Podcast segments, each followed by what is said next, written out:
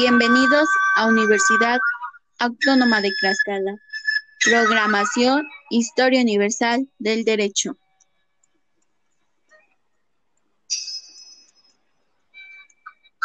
Nos habla Violeta Pérez en Puelteca y hoy vamos a hablar acerca de las doce tablas del derecho romano.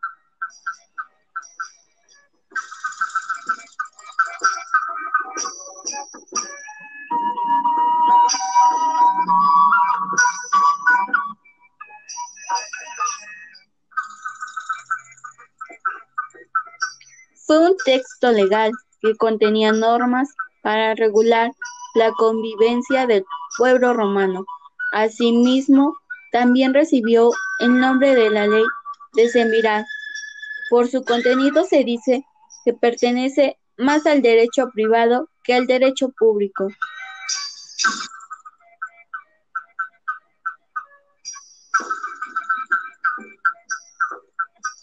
El derecho que expone las doce tablas es sumamente arcaico, más bien corresponde a la época formativa del derecho.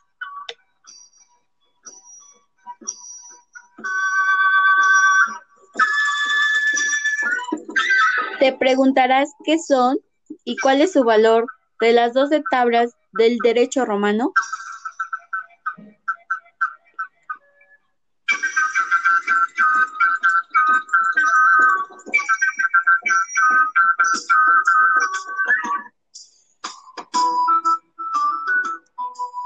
Son el cuerpo normativo más conocido y el más importante del derecho de la antigua Roma.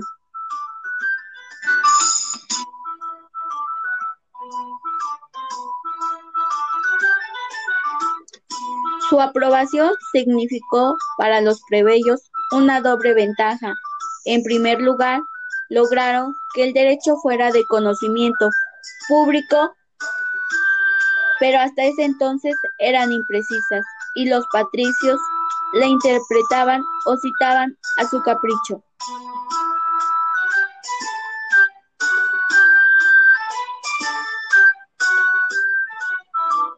En segundo lugar, consiguieron que el derecho sea común, pues en sus reglas se aplicaron tanto a patricios como a plebeyos.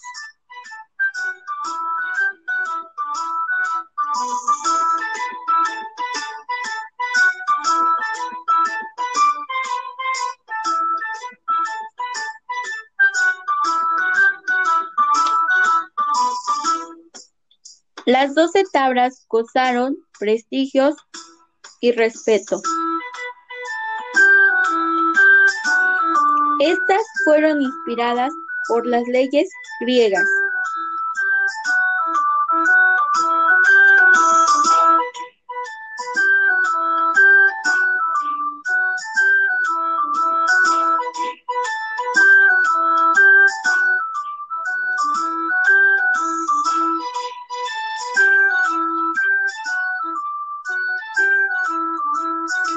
Continuación se dará a conocer su elaboración y la influencia en el mundo griego.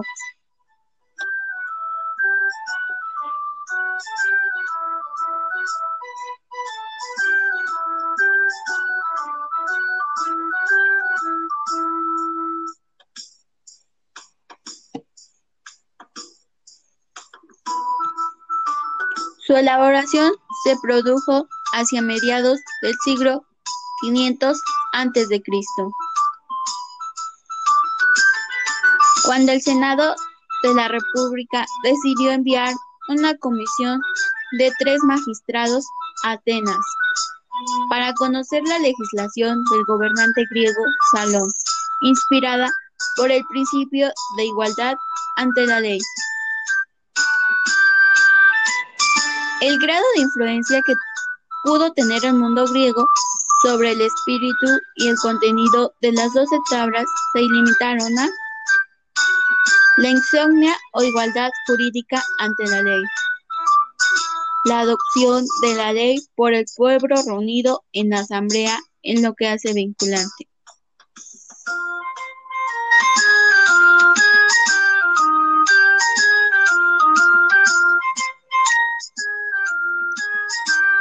En la historia de las ideas políticas y jurídicas tiene como Grecia como Roma un importante papel.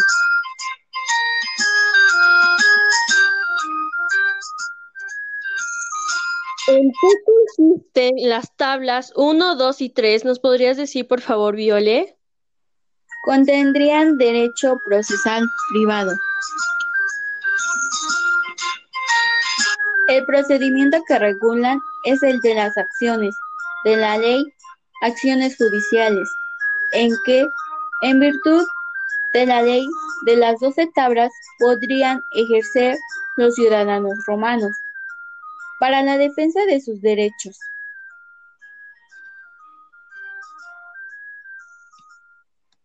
El proceso se caracterizaba por su formalismo, detrás de este estaba la impronta religiosa.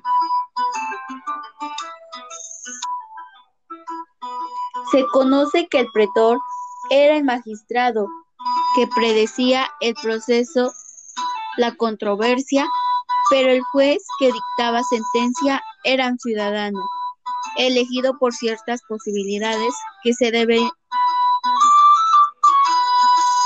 realizar.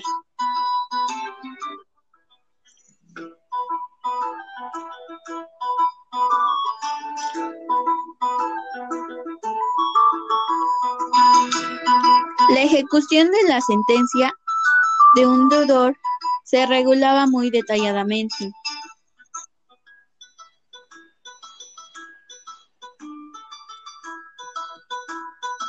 Por parte de patricios y los plebeyos, como los deudores, solían ser plebeyos esta regulación constituida un principio de seguridad jurídica. El plebeyo podía saber lo que le esperaba en el caso de ser insolvente.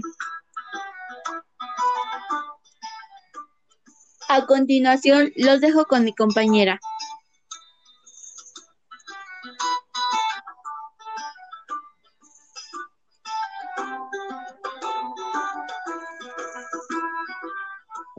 Muy buenas tardes. Les agradecemos por seguir sintonizando a Radio Universidad Autónoma de Tlaxcala.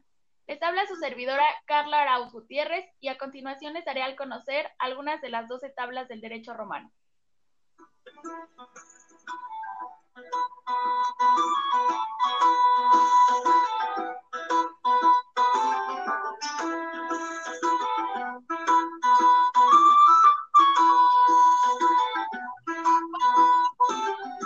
familiar y sucesiones. Estas se basan en la regularización de normas relativas a la tutela de menores de edad, no sujetos a patria potestad al haber fallecido su padre, o normas relativas a la curatela para administrar los bienes de aquellas personas pródigos, enfermos mentales o discapacitados.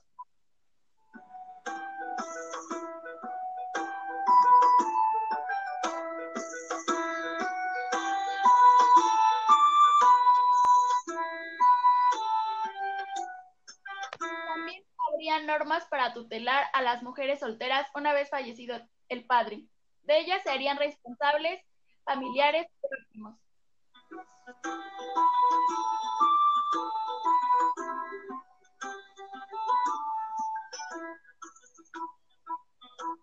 En estas tablas, por primera vez, se limita legalmente el poder absoluto del pater familia sobre su familia.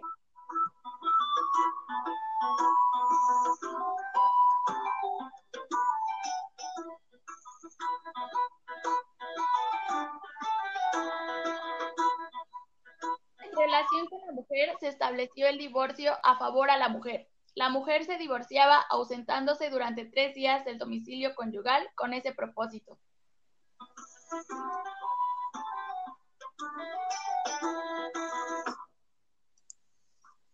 En relación con los hijos, el paterfamilias perdía la patria potestad de sus hijos si los explotaba comercialmente en tres ocasiones, ya que el hijo quedaba emancipado.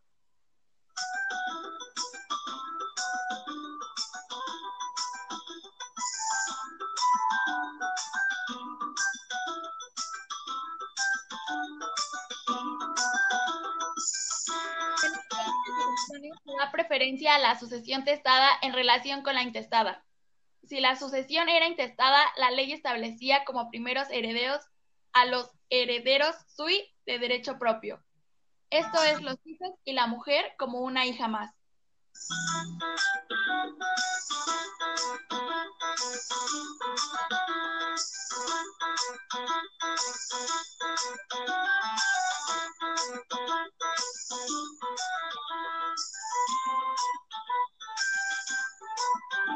Todavía herederos heredaba el acnado más próximo al fallecido. Aquellos parientes que estuvieron sujetos con el fallecido a la potestad de un ascendiente común.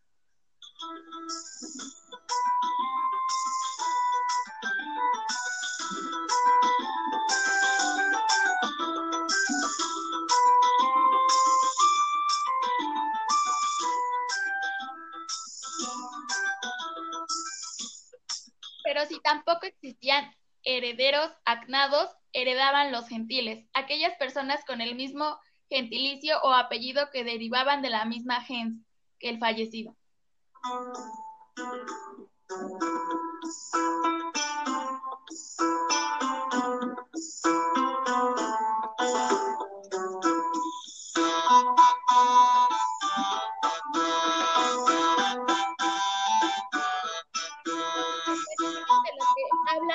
Habla la tabla 4 y 5, Derecho Familiar y Sucesiones, es sobre, la sobre las legalizaciones testamentarias, afianzado y regulado jurídicamente al partefamilias, como cabeza de la familia con potestad sobre todos sus miembros, aunque también establecieron el divorcio a favor de la mujer.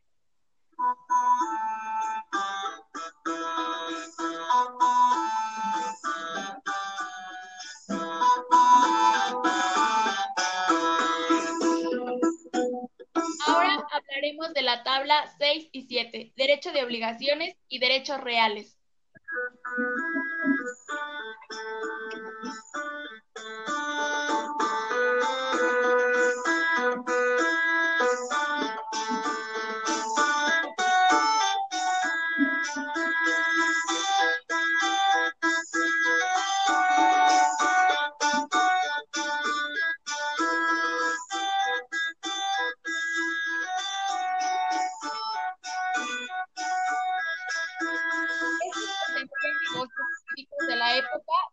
Regulados por el nexum, en la que el deudor asume la obligación de hacer la prestación al acreedor. En caso de incumplir, quedaría sometido a la potestad del acreedor sin necesidad de sentencia judicial.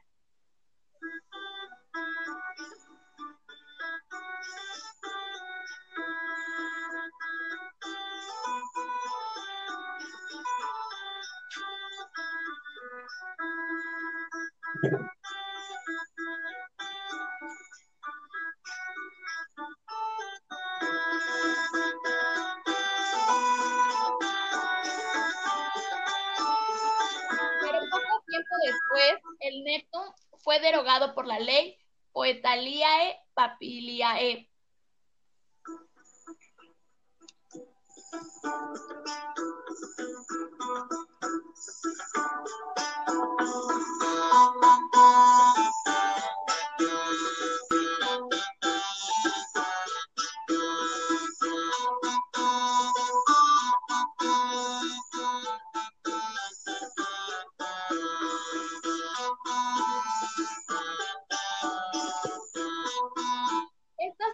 También se encargaron de regular la estipulatio o sponsi, en la que el deudor asume la obligación de hacer la prestación al acreedor, y en caso de incumplimiento, el acreedor podía ejercitar una acción judicial para obtener una sentencia tras el juicio.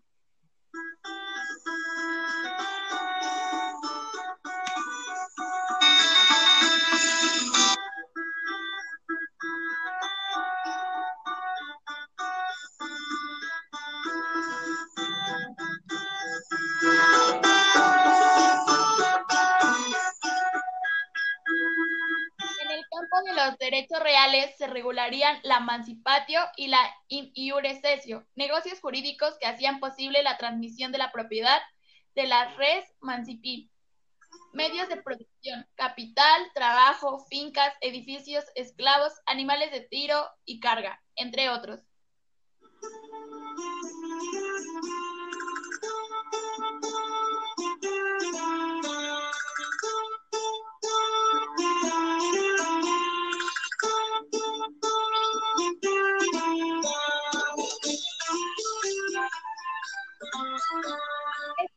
Acompañados de solemnidades. El mero contrato de compraventa no bastaba para transmitir la propiedad de cosas importantes, por lo que había que realizar uno de estos dos negocios para que la propiedad se transmitiera de modo pleno.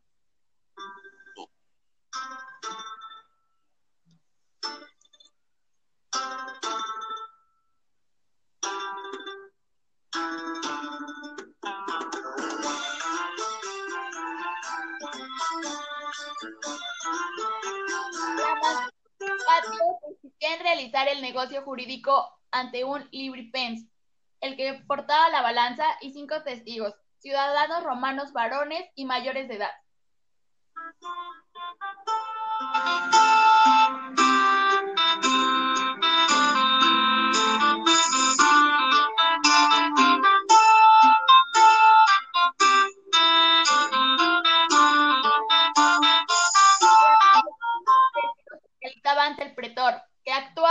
Actual notario, dando fe pública del negocio.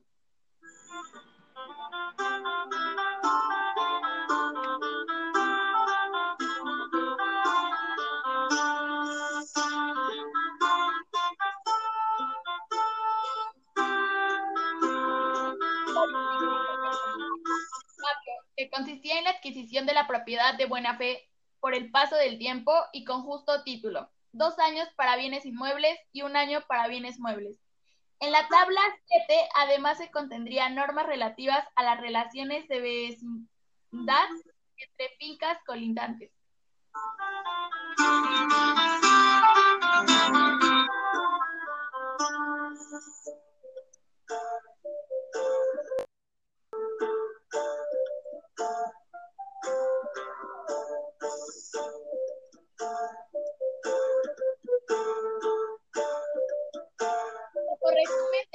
La tabla 6 y 7 fueron establecidas en la República Romana, derecho penal público y privado, atendiendo con ello leyes hacia los crímenes parricidos, delitos de lesiones, daños a terceros, hurtos, como la prohibición de privilegios al declarar la República Romana. Con estas 12 tablas, la igualdad que debía existir entre patricios y plebeyos, que en la práctica no siempre era cumplida.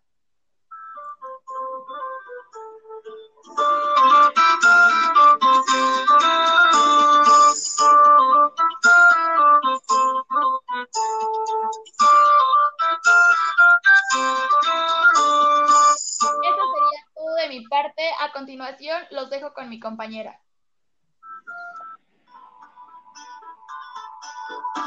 Aquí su servidora Geraldine Sánchez Cuellar, la cual voy a presentar la tabla 8 hasta la 12 y la importancia de las 12 tablas.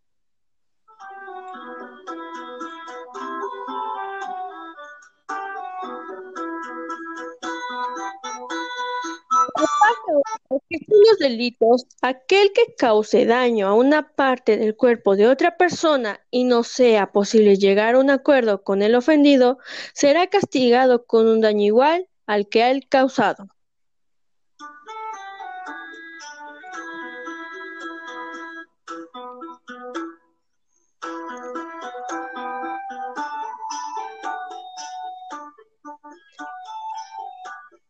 Aquel que con la mano o con el bastón rompa un hueso a otra persona será condenado a pagar una multa de 300 haces. Si la persona golpeada es un esclavo, la multa será de 150 haces.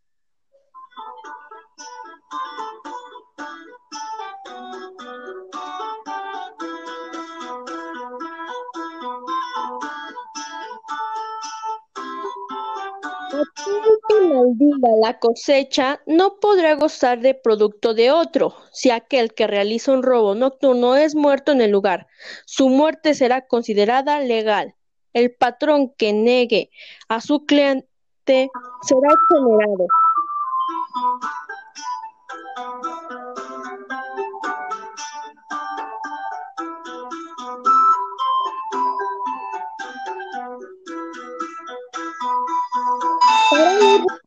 Los delitos eran públicos o privados.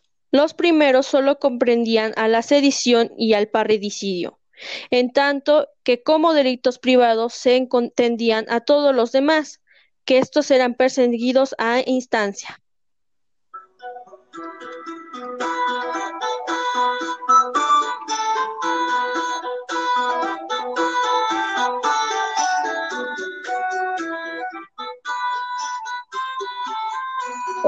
No intervenía en este tipo de acciones, sino que comportaba como un árbitro.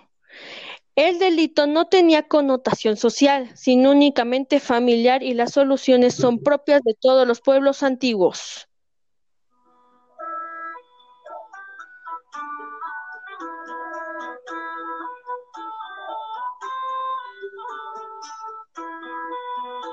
La tabla 9, que es el derecho público, nos habla sobre que no se dictarán leyes de privilegio sobre tal o cual persona en particular, que los comicios porcentuarios, solo la única autoridad con facultades para conocer un asunto de pena capital y facultades contra un ciudadano romano.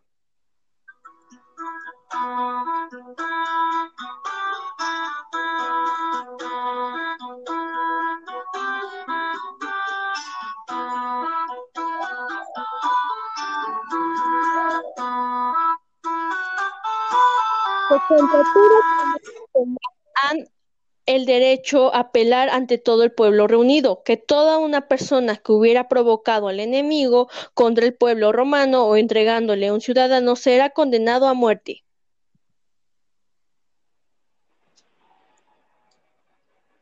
Los romanos introdujeron la división entre el derecho público y el derecho privado.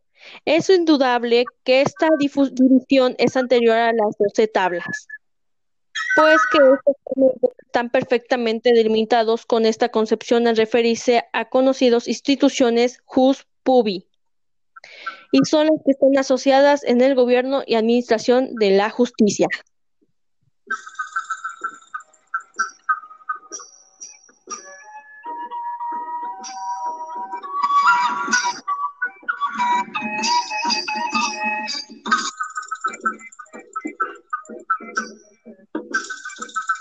La tabla 10, que es el derecho sagrado, dentro de la ciudad no se inmune ni incinere cadáver alguno, las pompas fúnebres deben ser hechas con sobriedad.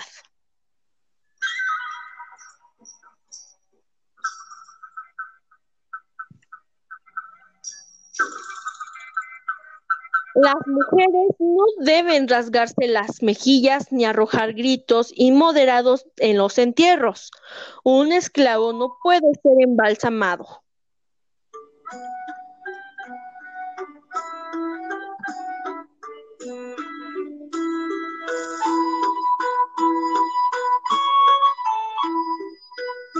No se puede exigir sepulcro o pira crematoria a menos de 60 pies de distancia del edificio ajeno. Los sepulcros y vestíbulos no pueden ser usurpados.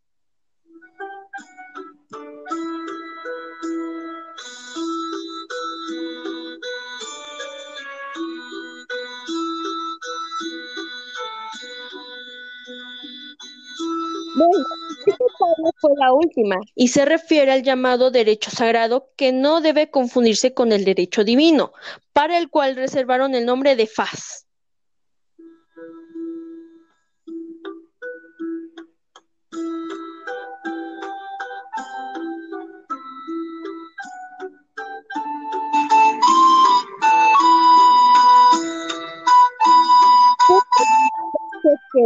el sacro pare del derecho público, pero que no es así el derecho religioso, sino la palabra sacao se traduce como honra, consagrar, inmortalizar y se refiere a la muerte, sepulcros fúnebres y honorables póstulos.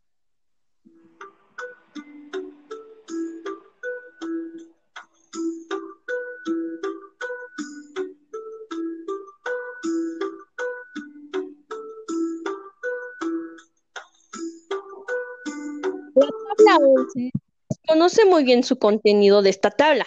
Se dice que en ella se consignaba la prohibición del matrimonio entre patricios y plebeyos.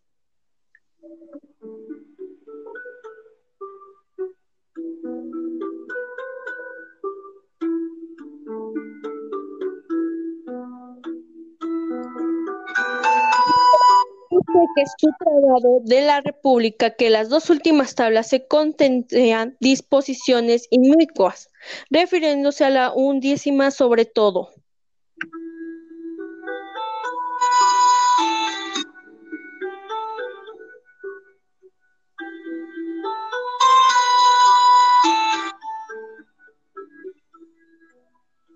La única información sobre este tema la encontramos por versión de Cicerón, quien dice, tras haber redactado diez tablas de leyes con suma equidad y prudencia, la sustituyeron el año siguiente a otras diez, que añadiendo dos tablas de leyes inicuas, prohibieron con ley inmunidad los matrimonios de plebeyos con patricios.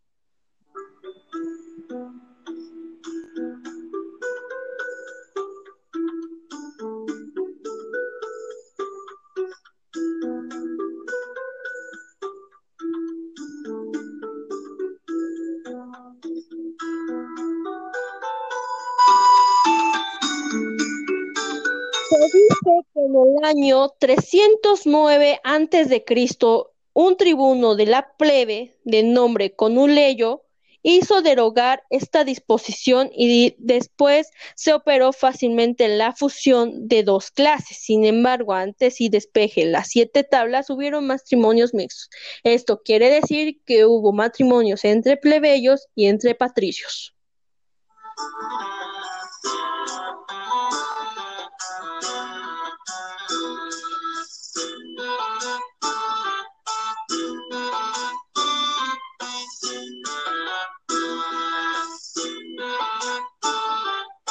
La ley que derogó esta tabla se llama la Ley de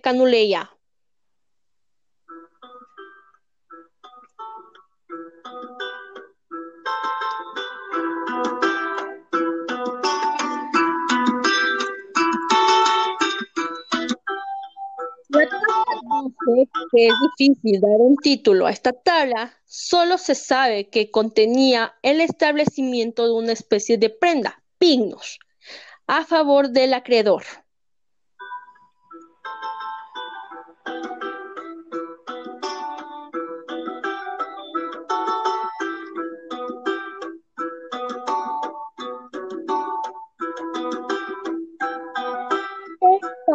para garantizar el precio abonado en rescate de una víctima o de alquiler de una bestia de carga en determinado caos.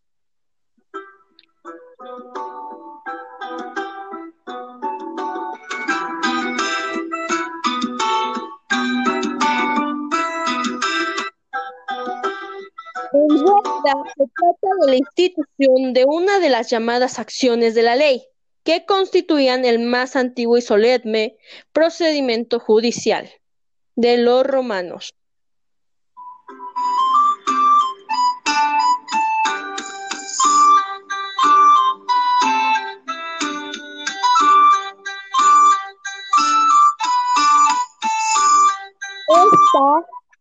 Esta capio Toma de prendas consistía en la toma de la posesión de las cosas de un deudor.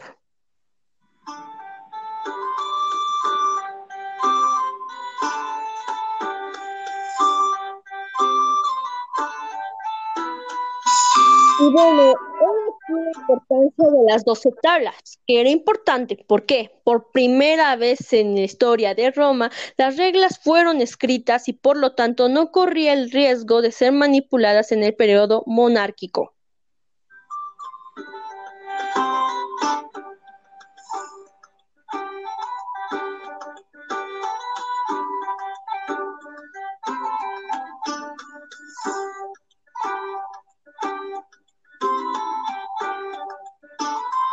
Como las leyes se transmitían, de solo los patricios las sabían. De esta manera, los plebeyos siempre estaban en desventaja, ya que no había garantía de un juicio justo. Hoy sabe un momento especial. Por lo tanto, los plebeyos exigían cambios de un sistema. Primero, lograban crear la figura de la tribuna de la gente una posición política para defender sus intereses, del mismo modo la ley de las doce tablas no fue hecha por los dioses, sino por seres humanos. De esta forma,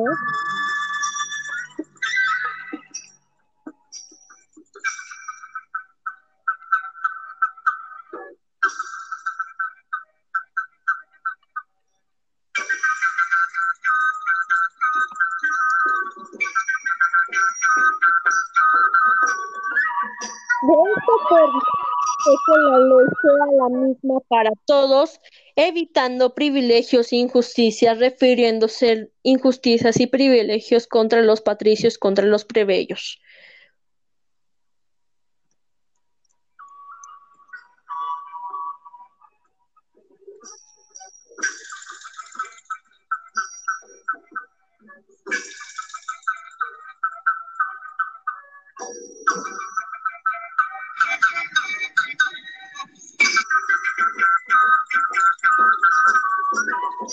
Muchas gracias por haberme sintonizado. Nos vemos a la próxima. Que tengan un bonito día.